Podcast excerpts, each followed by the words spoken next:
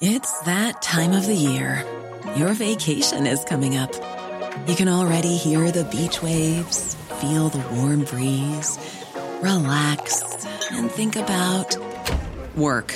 You really, really want it all to work out while you're away. Monday.com gives you and the team that peace of mind. When all work is on one platform and everyone's in sync, things just flow wherever you are. Tap the banner to go to Monday.com.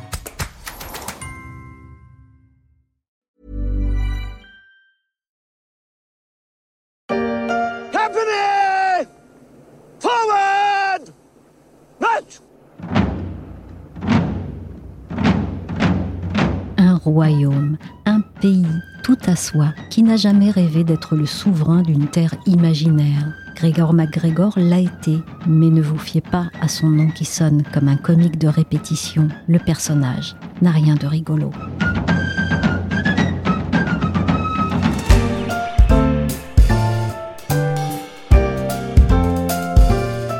Je suis Michel Varnet, vous écoutez La Story, le podcast d'actualité des échos en mode été. Et on va vous raconter l'histoire d'un escroc légendaire, un personnage qui fait partie d'une série que vous pouvez retrouver dans les échos en infographie. Il a réalisé un rêve d'enfant avec les objectifs d'une vraie canaille et abouti au bilan humain d'un criminel. Qui est ce Grégor MacGregor et qu'a-t-il eu l'audace de faire? Grégor MacGregor, il a inventé carrément un pays. Jules Grandin est le chef du service infographie des échos. Il s'est pas contenté d'ailleurs d'inventer un pays, il a un peu créé de toutes pièces. Et ensuite, il est allé le vendre et en faire la promotion, essayer d'y attirer des migrants et le vendre sous la forme d'obligations, donc euh, d'émissions de dettes de ce pays imaginaire qu'il avait créé de toutes pièces. Que sait-on du personnage et à quelle époque on est? C'est un Écossais et il naît dans le clan MacGregor à toute fin du 18e en 1786. Et le clan MacGregor, on le connaît assez bien puisqu'il est retraçable jusqu'aux années 800. En Écosse, c'est un clan assez ancré. En tout cas, il va être bien éduqué, il a des bonnes manières. Et par ailleurs, le clan est assez connu en Écosse parce que c'est un clan qui s'est fait ostraciser pour des raisons religieuses à un moment. Et du coup, il y a des ancêtres de Grégor MacGregor qui sont euh, assez connus. Que choisit-il comme voie quand il s'engage dans sa vie d'adulte, à 16 ans? Il s'engage dans l'armée britannique et il va faire quelques années de garnison dans le sud de l'Angleterre. À l'époque, on craint une, invasion française, on fortifie à fond le sud de l'Angleterre. Il passe quelques années là. Et puis, euh, comme il a un petit peu d'argent, comme je vous ai dit, il vient d'une famille plutôt aisée, il va s'acheter une charge de capitaine dans l'armée. C'est-à-dire qu'il doit payer une certaine somme pour avoir le droit d'avoir ce grade au sein de l'armée britannique. Du coup, c'est quand même un achat conséquent, de plusieurs centaines de livres, tout le monde ne peut pas se le permettre. Et surtout, il aurait pu faire le choix d'attendre 5 ans et de l'avoir automatiquement, ou d'attendre 7 ans et de l'avoir automatiquement, mais il a fait le choix de payer pour avoir ce grade plus tôt. Et ça lui permet aussi de s'embarquer et d'apprendre les rudiments de la marine. Et du coup, assez rapidement, ce qu'il va faire, c'est qu'il va plus ou moins déserter l'armée britannique et en 1811, une petite dizaine d'années après s'être engagé dans l'armée, il va s'embarquer pour le Venezuela en Amérique du Sud. C'est pas rien à l'époque de s'embarquer pour le Venezuela quand même? Alors à l'époque, c'est pas rien du tout. C'est très loin hein, en effet, mais en même temps, si on se replace dans le contexte, c'est un moment où ça paraît beaucoup plus simple que ça n'a jamais paru. Ça prend moins de temps, on connaît mieux les endroits, et par ailleurs, euh, il y a une sorte de mode un petit peu euh, de toutes ces nations sud-américaines à l'époque qui gagnent petit à petit leur indépendance par rapport aux Espagnols. Et du coup, euh, c'est quelque chose qui est assez à la mode, en tout cas à Londres euh, et chez les Britanniques. C'est quelque chose, en tout cas, qui est un petit peu vecteur de rêve pour les Britanniques de l'époque. Donc, c'est pas le seul à être attiré par euh, cette partie du monde et à y aller.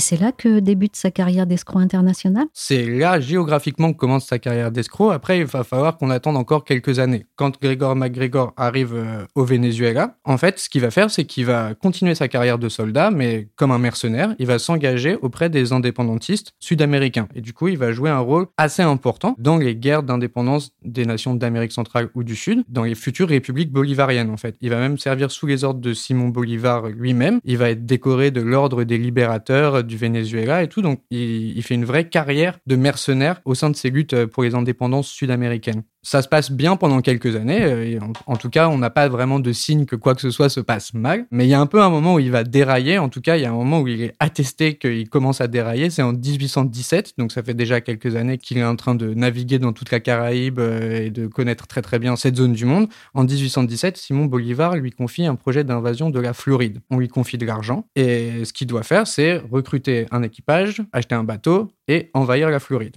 C'est ce qu'il va faire, sauf que il ne va jamais payer l'équipage qu'il a recruté.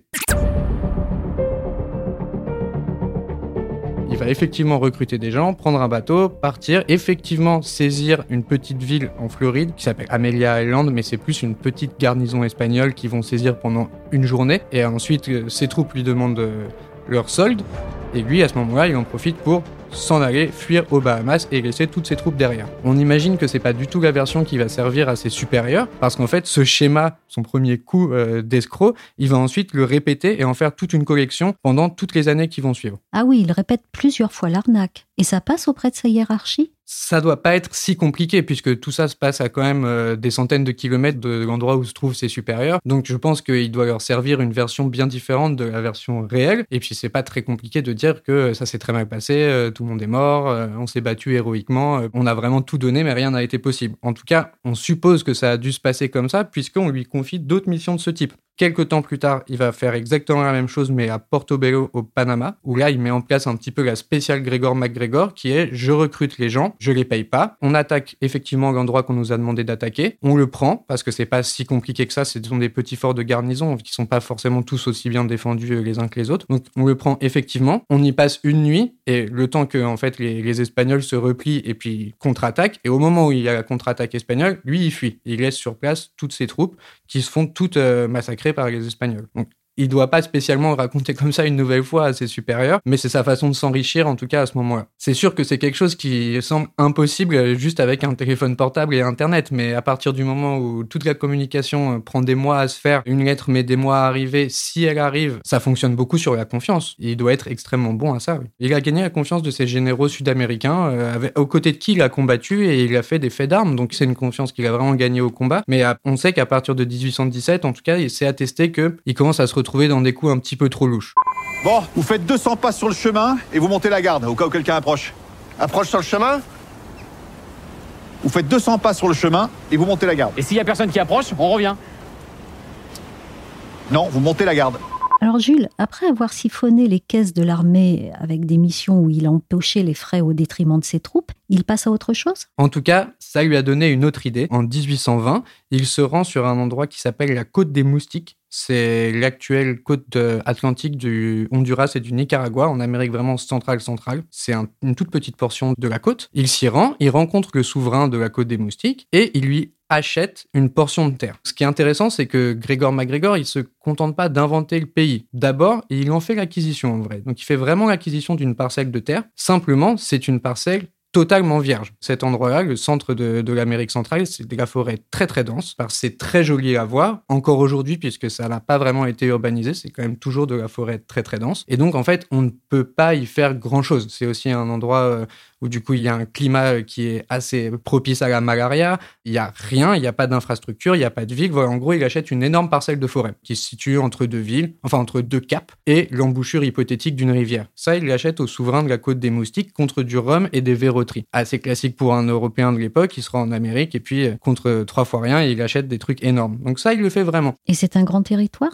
C'est à peu près la taille du pays de Galles. Donc c'est quand même assez grand. Mais en même temps, c'est, euh, il le possède un peu sur le papier euh, tant ce souverain de la côte des moustiques euh, a décidé que ce territoire lui appartenait. Mais bon, on est, on est encore très loin de titre de propriété à valeur internationale. Quoi qu'il en soit, il est quand même propriétaire de cette parcelle, de cette grande parcelle en Amérique centrale. Et ce qu'il va faire, c'est qu'il va rentrer à Londres, fort de cette acquisition, il va s'inventer un statut, il va pas dire qu'il est empereur, il va pas dire qu'il est roi, il va s'inventer un titre qu'il aime bien, c'est cacique. Donc il va dire que je suis le cacique du Poyès. Le Poyès, c'est le nom de ce pays qu'il a inventé, du coup. Et il va rentrer en Angleterre et à partir de là, commencer à faire une promotion très importante autour de cette nouvelle nation. Mais faire la promotion d'un pays inventé, en quoi ça lui rapporte de l'argent cette fois? Grégor MacGregor va mettre sur pied une arnaque qui est totalement dans l'air du temps. Ce qu'il va faire, c'est que maintenant qu'il a créé son pays, il peut émettre un certain nombre d'obligations, c'est-à-dire qu'il va commencer à vendre de la dette. C'est un mécanisme qui se fait pour tous les pays du monde et à l'époque qui se fait pas mal aussi pour ces nouveaux pays d'Amérique du Sud qui sont, ma foi, des pays assez récents et pour lesquels on achète déjà euh, des obligations et où il y a un marché de la dette, de la Colombie par exemple à cette époque. Donc l'objectif de Grégor MacGregor, c'est de vendre des obligations pour son pays fictif et euh, du coup, il va tout simplement émettre 200 000 livres d'obligations, ce qui est énorme à son retour euh, à Londres. Et maintenant qu'il a émis ses obligations, il faut bien qu'il arrive à les vendre. Donc ce qu'il doit faire, c'est une lourde opération de promotion de son pays qui va entamer lui-même, puisque comme Grégor MacGregor est de bonne famille, il a une bonne éducation et il a aussi beaucoup de choses à raconter pour la bonne société londonienne de l'époque. Il revient quand même de quasiment 10 ans dans la Caraïbe et en Amérique centrale où il a fait la guerre, où il connaît très bien la piraterie, il connaît des hauts lieux de la piraterie comme la Jamaïque par exemple, qu'il connaît très bien. Donc on peut imaginer que dans les salons londoniens de l'époque, il n'a aucun problème à vendre du rêve à tous les gens qui ne connaissent pas du tout ses activités de mercenaire. Donc d'une part, il a son bagou personnel et puis son bagage euh, issu de tous ses voyages. Et puis, ce qu'il va faire aussi, c'est qu'il va tout simplement éditer un livre qui va signer euh, d'un pseudonyme, Thomas Strangeways, mais on sait que c'est lui. Et ce livre s'appelle Description de la côte des moustiques, dont le territoire du Poyès. C'est un gros livre quand même, hein, qui fait plusieurs centaines de pages, une sorte de guide de routard en fait euh, de la zone. Simplement, il invente absolument tout dedans. C'est un coup de publicité phénoménal pour son territoire, mais où absolument tout est faux. Il va même parfois un peu trop loin. Par exemple, il assure qu'on peut faire trois récoltes de maïs par an, alors que c'est pas possible de faire trois récoltes de maïs par an. Il assure qu'il y a des mines d'argent. Il assure que les Indiens euh, sont extrêmement sympathiques et font beaucoup de commerce. Il assure aussi qu'il y a énormément d'épices qui poussent et, euh, et qu'on peut faire du coup du commerce euh, et que ça peut faire une nouvelle route des épices. Enfin, il fait le cocktail parfait pour donner envie à tout le monde d'investir dans son pays. Peter, tout est exactement comme je l'avais rêvé. Oh, regarde déjà la ville aux sirènes. Par Saint-Georges. Et la réserve des Indiens. Oh, regardez, voilà le capitaine Crochet et les pirates. Il crée une mythologie de toutes pièces. Il a créé un pays, mais il lui a donné aussi une capitale, une devise, un hymne, un drapeau, une monnaie, des émissions de dette, du coup, et il a aussi beaucoup travaillé sur le système de noblesse du pays, donc qui n'existe pas et n'a jamais existé, hein, mais il a inventé tout un système de noblesse assez complexe, de noblesse basée sur la terre, mais aussi pas basée sur la terre. Il a inventé des grades dans l'armée du Poyès aussi, donc il a beaucoup travaillé la crédibilité sur tout tout plein de points mais qui sont en fait uniquement sortis de sa tête, puisqu'il n'y a jamais personne qui a habité à cet endroit-là. C'est un as de la communication et du marketing avant l'heure. Qu'est-ce qu'on peut dire des qualités de Grégor MacGregor, bien qu'elles servent le côté obscur? Je pense qu'on peut dire qu'il a une longueur d'avance sur son époque, parce que, en tout cas, lui, il a l'avantage d'être allé à ces deux endroits géographiques. Il connaît Londres et les îles britanniques, et il connaît la Caraïbe, l'Amérique centrale et l'Amérique du Sud. Et les gens, normalement, ils en connaissent surtout un des deux, en fait. Et du coup, lui, ce qu'il a bien compris, c'est que vu le temps que mettaient les nouvelles à arriver, tout ce qu'il avait fait au Venezuela, avant que ça rattrape à Londres, il avait l'occasion de vraiment sortir le grand jeu avant. Donc oui, il a compris euh, quelque part, euh, c'est une forme d'as de la communication. Après, il faut remettre les choses dans leur contexte. On est dans un contexte où tout ça, ça paraît très plausible pour euh, la société londonienne de l'époque. C'est un contexte où il y a beaucoup d'agitation géopolitique en Amérique du Sud et en Amérique centrale. Il y a des nations très jeunes qui se font et se défont au rythme des guerres d'indépendance. Et le temps qu'on en entende parler, Peut-être qu'elle n'existe plus d'ailleurs, cette nation dont on a entendu parler, ou peut-être que la guerre a été perdue, ou ça a changé de sens, on ne sait pas, si c'est la même personne qui le dirige toujours. Donc c'est un moment où ça bouge beaucoup en tout cas. Donc les gens sont pas forcément étonnés de voir quelqu'un débarquer en disant il y a un nouveau pays. Aujourd'hui, euh, on serait très étonné de ça, mais à l'époque, pas forcément. Il y a aussi toute cette mode pour euh, l'Amérique centrale et l'Amérique du Sud euh, qu'on évoquait tout à l'heure. Et puis il y a aussi le fait qu'il a un fort pouvoir de persuasion et puis qu'il va aller dans tous les salons londoniens pour raconter tout ce qu'il connaît. Et donc lui, il connaît beaucoup de choses sur le territoire. Et avec toutes ces cartes en main, ces affaires marchent bien? Ça marche plutôt très bien. Il arrive à vendre toutes ses obligations déjà et à se faire pas mal d'argent. Mais surtout, à force de faire de la publicité pour le pays, qu'est-ce qu'il y a comme meilleure publicité pour son nouveau pays que des colons qui voudraient s'y embarquer? Donc en fait, il va faire une vaste campagne de recrutement de colons pour venir s'établir là-bas. Donc sa campagne de recrutement est un succès, il va réussir à recruter plusieurs centaines de candidats à la colonisation euh, de ce nouveau territoire, et il y a effectivement deux bateaux qui vont partir avec à leur bord 250 migrants en 1822 pour rejoindre le Poyès. Il faut savoir que MacGregor, il avait recruté essentiellement des colons écossais et que ça, pareil, dans le contexte de l'époque, c'est quelque chose qu'il a su mettre à son profit, c'est-à-dire le problème des Écossais rapport à la colonisation. Les Écossais, ils ont eu une seule tentative de colonisation en 1707, à peu près au même endroit, un endroit qui s'appelle le Darien, vers le Panama, qui avait englouti à l'époque une somme astronomique, on parle de 1 cinquième du PIB écossais de l'époque, et qui s'est soldé par un fiasco. Donc ils ont essayé, et ça n'a jamais marché. Et lui, du coup, ça lui fait un bon argument pour recruter des colons écossais, de leur dire ce sera un peu notre revanche sur cette colonie du Darien qu'on n'a jamais vraiment réussi à faire. Donc ça, c'est une première chose. Deuxième chose, c'est qu'il y ajoute aussi un petit peu, bon, c'est un territoire idyllique, mais difficile. Pour arriver à vivre dessus, est-ce qu'il nous faudrait pas être un vrai Écossais? Et essayer d'un petit peu flatter comme ça euh, le côté euh, on est des Highlanders, on habite à des endroits difficiles et tout, il, les a un petit peu recrutés sur ça aussi. Et donc surtout, il recrute vraiment des migrants qui s'embarquent à destination d'un pays qui n'existe pas. Et quand ils arrivent, ils pensent qu'ils se sont trompés d'endroit parce qu'il n'y a rien. Ils s'attendaient à trouver ne serait-ce qu'un port, mais il n'y a vraiment rien. C'est juste des plages avec une forêt. Donc ils débarquent tout le monde et un bateau repart à Londres illico pour euh, demander si on se serait pas par hasard trompé d'endroit. Le temps que le bateau arrive, MacGregor aura déjà fui vers Paris de toute façon. Et les 250 euh, colons qui se sont installés du coup sur une plage de la côte des Moustiques, ils vont y rester à peu près un an. Ça va être très compliqué pour eux parce qu'ils venaient pas pour inventer une colonie de peuplement. Ils venaient pour profiter d'un endroit qui existait déjà. Donc c'était pas euh, comme les Français qui se sont installés en Nouvelle-France au Canada par exemple euh, et qui savaient qu'ils allaient devoir tout créer ex nihilo. Là c'était des gens qui étaient venus et qui étaient plus médecins, euh, qui étaient plus avocats, juges, même certains paysans aussi, mais il n'y avait rien à cultiver. Donc ils étaient vraiment pas adaptés pour ça et il y a eu des luttes internes qui fait que ça s'est mal passé entre eux et ensuite ils se sont fait récupérer au bout d'un an par un bateau qui les a débarqués à Belize en Amérique centrale. Mais à ce moment-là, il y avait déjà 180 morts euh, sur les 250. Papa a acheté une ville. Qu'est-ce que vous dites? Tu as sous les yeux le maire de Géronimo. Adieu l'Amérique Nous avons tous rêvé. On est arrivé, Géronimo De tout quitter pour partir à l'aventure. On va repartir à zéro Je réalise mon plus vieux rêve. Quand la vision obsessionnelle d'un homme fait du paradis un enfer. Ah oui, ce n'est pas qu'une arnaque, c'est une horreur, c'est une véritable hécatombe. Ils sont à peu près tous morts de la malaria. En même temps, on est sur la côte des moustiques, qui tire son nom du fait qu'il y a beaucoup de moustiques. Donc euh, voilà, euh, on est sur un combo moustique, forêt vierge, euh, climat tropical, et on met là-dedans 250 Écossais. Du coup, oui, la malaria les a décimés très rapidement. Et l'arnaqueur criminel, il a payé pour ça? Il a fini par se faire pincer, mais pas aussi facilement qu'on aurait pu le penser.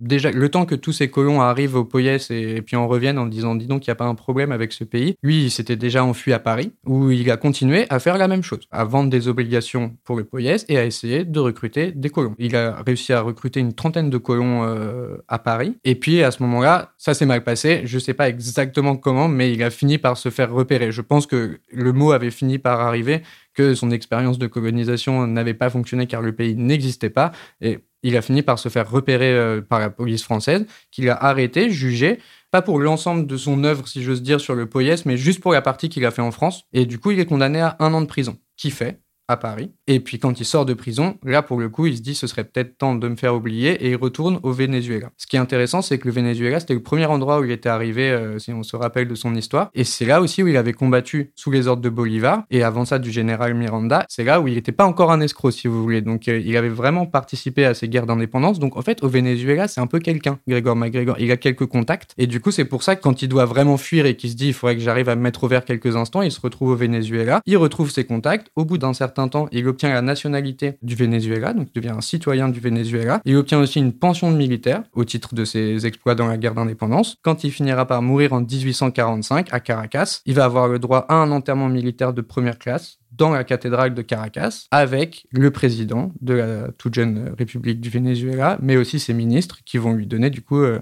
les honneurs dus à presque un héros des guerres d'indépendance une histoire qui donne l'occasion de se réjouir de ce que les moyens de communication actuels nous évitent. C'est fini, fini, fini, fini, fini, fini, fini. Merci à Jules Grandin, chef du service infographie des échos.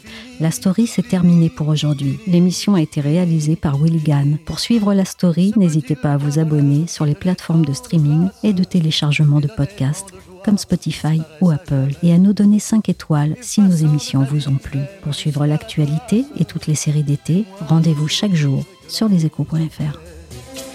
Je ne sais comment faire et je ne sais que dire. Je veux paraître fort une dernière fois. Les larmes au coin des yeux, je me force à sourire.